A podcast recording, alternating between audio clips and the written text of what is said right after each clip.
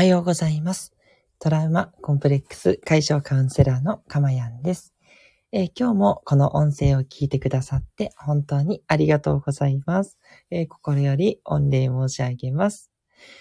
えーこの放送はですね、えーあなたと一緒にこの、え音声を聞いている幸せな時間を作るという幸せと、えちょっとしたですね、えーヒントとなることを、えー私の方からお伝えしていくので、まあ、それで、えー未来にもっと幸せになるっていうね、その二つを目指す、えー音声となっております。えー短い時間ですので、どうぞよろしかったら最後までゆったりとお付き合いいただければと思います。えーこの音声を収録している日時は、2021年12月26日日曜日の6時10分を過ぎたあたりとなっています。はい。えー、ということで、クリスマスから1日経った、えー日曜日の朝なんですけど、いかがお過ごしでしょうか。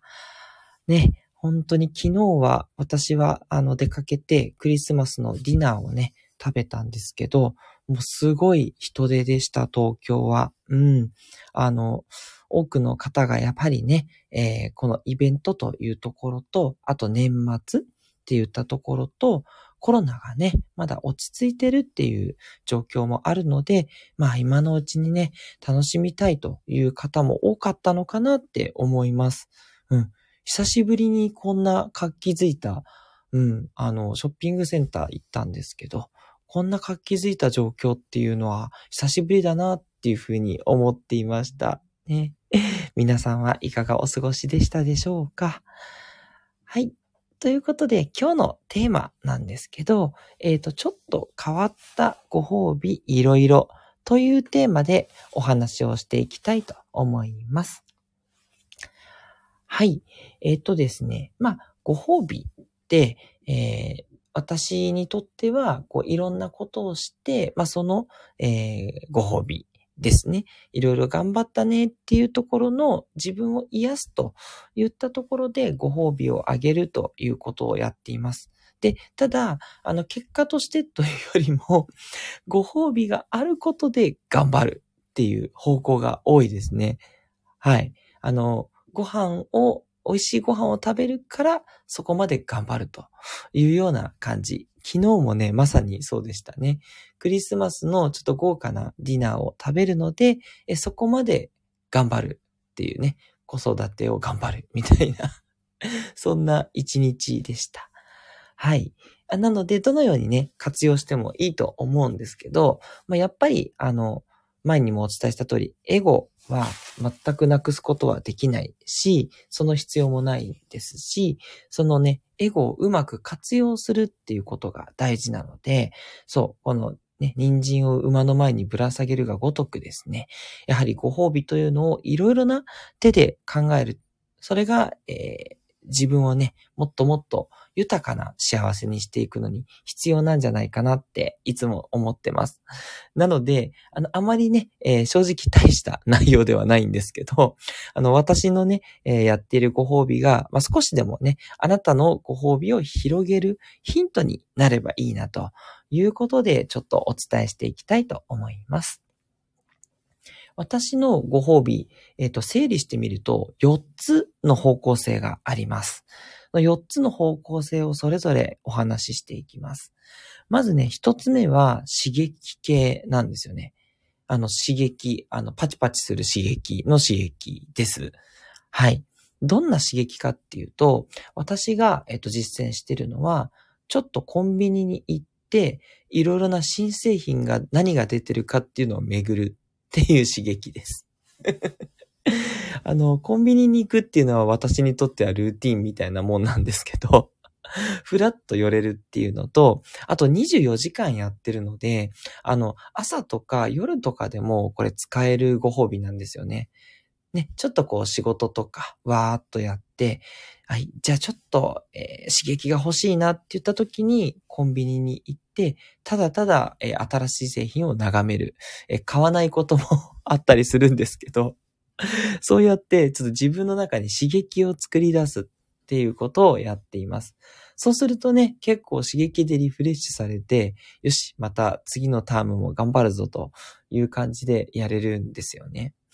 うん。ね、ついね、コンビニって同じようなものばっかり売ってるじゃんっていうふうにね、思う方多いと思うんですけど、そんな中にね、意外とちょっとずつね、コンビニって変化があるんですよ。うん。不思議なことにね、もう毎週毎週のようにね、品の入れ替えがあったりとか、うん、新しい製品が出てきたりとか、そのちょっとした変化をね、探すっていうのがね、結構面白いので、あの、やってみたことがない方はね、ちょっとやってみていただけると、あの、いつでもね、できるご褒美っていうことでいいんじゃないかなって思います。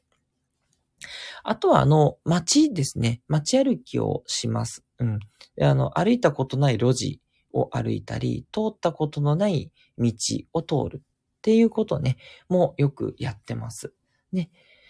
これやると、あの、すごく刺激、頭の脳の刺激になっていいってね、よく言われたりしますけど、もう本当にそうだなと思ってて、あの、気づきがね、あるんですね。これのポイントはやっぱり、ゆっくり歩くっていうことですかね。まあ、自転車でもいいんですけど、あの、いつもよりゆっくりめにね、しないと、やっぱり、あまり気づきがなかったりして、あんまり刺激にならなかったりするので、ゆっくりとね、通っていくと、いろいろと新しい発見が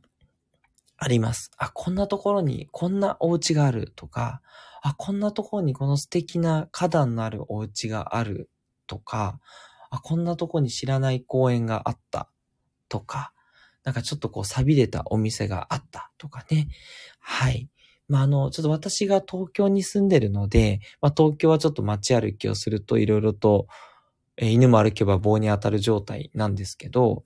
うん。もしかしたらね、あの、地方にお住まいの方は、あまりそこまでのね、発見っていうのがあるのかどうかちょっとわからないんですが、これは前もね、お伝えした通り、自然をね、え感じると、もしかしたらいろいろな気づきっていうのはあると思いますので、いいリフレッシュにもなるんじゃないかなって思います。はい。え続いて、没頭系ですね。何かにね、没頭するっていうのがね、えー、すごくいいご褒美です。まあ、主なところは漫画に没頭するとか、ゲームに没頭するとか、ドラマをね、あの、ネットフリックスで一気見するとか、そういうとこですね。映画もいいですよね。はい、それもすごく好きですね。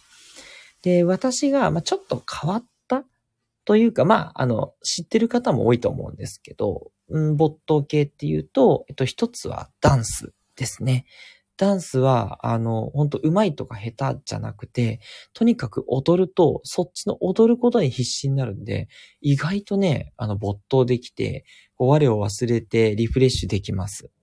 うん。なので、えダンスに興じるってのはいいですね。最近だと、あの、えー、TikTok ですかね。で、短いダンスの動画って結構出てて、まあ、うちの子供たちもそれでよくこう乗って踊ったりするんですけど、うん。あの、あまり慣れてない方はね、えー、TikTok 見ながら、一緒に真似しながらってやっていただくと、結構没頭できていい気分転換かなと思います。TikTok だと動画も短いのでね、まあ、ハマりすぎには 注意していただきたいんですけど、割と短めにね、切り上げて、よし、じゃあまた次やろうってなるので、いいご褒美休憩になるかなというところです。で、もう一つは謎解きですね。これ好きな方はね、ぜひおすすめです。パズルが好きとか、クイズ解くのが好きとかっていう方には、ぜひね、謎解きも挑戦していただきたいですね。まあ、脱出ゲームっていうので、あの、いっぱいね、謎を解いて、えー、その閉じ込められたところから脱出するっていうタイプのゲームが、あの、リアルでね、実際にそういう設備でやるものもあれば、あの、ネット上でね、あの、パソコンの画面でクリックしながら謎を解いていくっていう、そういうウェブ上のゲームもあったりして、あの、いろんなバリエーションがあるんですよね。すごく時間がね、いっぱいある、えそういう長いご褒美の時は、そういう実際に、えー、リアルでできる脱出ゲームに行ったりしますし、ちょっと時間がないなって言った時は、ネットでね、5分10分で解けるような、そういうものをやったりすると、いいリフレッシュになったりするので、はい。脱出ゲームっていうのはおすすめかなと思います。はい。ということで、二つ目は没頭がキーワードでした。そして三つ目は癒し系ですね。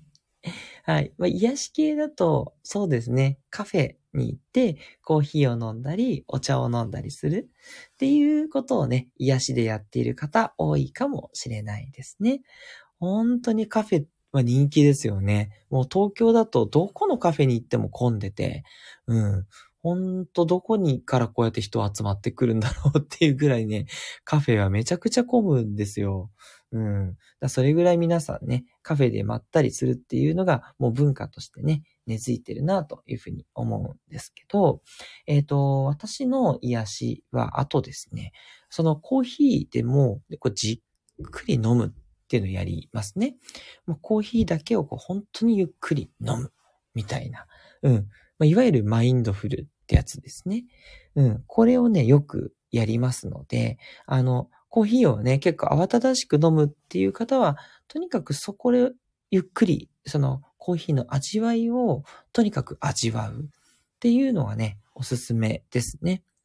これはね、あの、他の、まあ、YouTuber の方だったり、うん、そうですね。いろいろな、あの、有名なインフルエンサーの方とかもおすすめしてたりするので、ね、やっている方も多いかもしれません。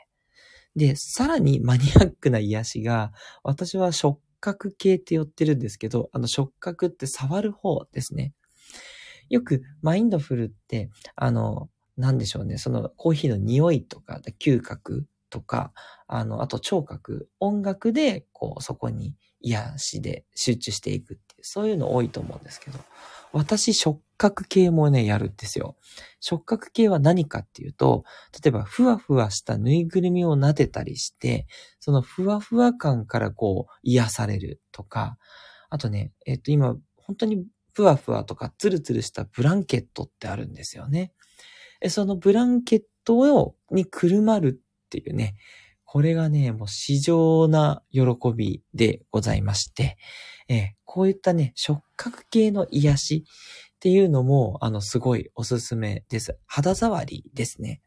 私も肌触りめちゃくちゃこだわる方で、もう大好きなんですよ。肌触りがいいものをとにかく選ぶ。うん。で、それに触れると、もう、それだけで幸せ。みたいな。のがあるので、やったことない方はね、触覚系のね、癒しっていうのをね、えー、増やすとすごくいいんじゃないかなって思います。はい。で、最後は、えー、無形ですね。えー、何無形って感じなんですけど、あの、無です。ないの無の形ですね。はい。なので、何もしないっていうご褒美ですね。はい。何もしないのは、えっと、まあ、瞑想とかね、あの、ありますけど、あと、もう、そう、瞑想とかも言わずにも、ただ、ぼーっとする。うん。あの、縁側に座ってぼーっとするとか、波打ち際の浜辺に座ってぼーっとするとか、ただ、ただぼーっとする。うん。ね、こんなのね、昔の人は普通にいつでもやってたことだと思うんですけど、これがね、意外に大事なんじゃないかなって思ってて、それ、それこそがね、本当にマインドフルなのか、マインドレス。レスは、あの、あ、正しいですね。すいません。あの、もう、ない。ね、自分の心がもう何もなんか溶けちゃってないみたいな。うん。それがね、結構実は究極の癒し、ご褒美だったりするんじゃないかなって思ったりします。あとね、ただただドライブっていうのもいいですね。まあ、ちょっと没頭に近いんですけど、何かをするというよりは、もうただ運転しまくるだけっていう、運転に集中するだけみたいな。うん。これもね、結構リフレッシュになりますね。うん。それをやるとなんか帰ってきた後の気持ちって全然出かけるときと違うんですよね。うん。なのでね、ただただドライブっていう目的もなくする。っていうのもね、すごくおすすめだったりします。はい。ということで、4つ目は無形でしたと。いうことで、4つのね、ジャンルのご褒美、癒し、え休憩をお届けしましたが、いかがでしょうか？他にもね、こんな変わった休憩ご褒美を取ってるよっていうね、方がいらっしゃいましたら、ぜひね、えー、レターとかコメントとかでお寄せいただけると嬉しいです。ね、また参考にさせていただいて、より私も幅を広げようと思いますし、え皆さんもね、どんどん広げていってですね、より豊かな日々をね、過ごしていただければと思います。はい。ということで、トラウマコンプレックス解消カウンセラーのかまやんでした。ではまたお会いしましょう。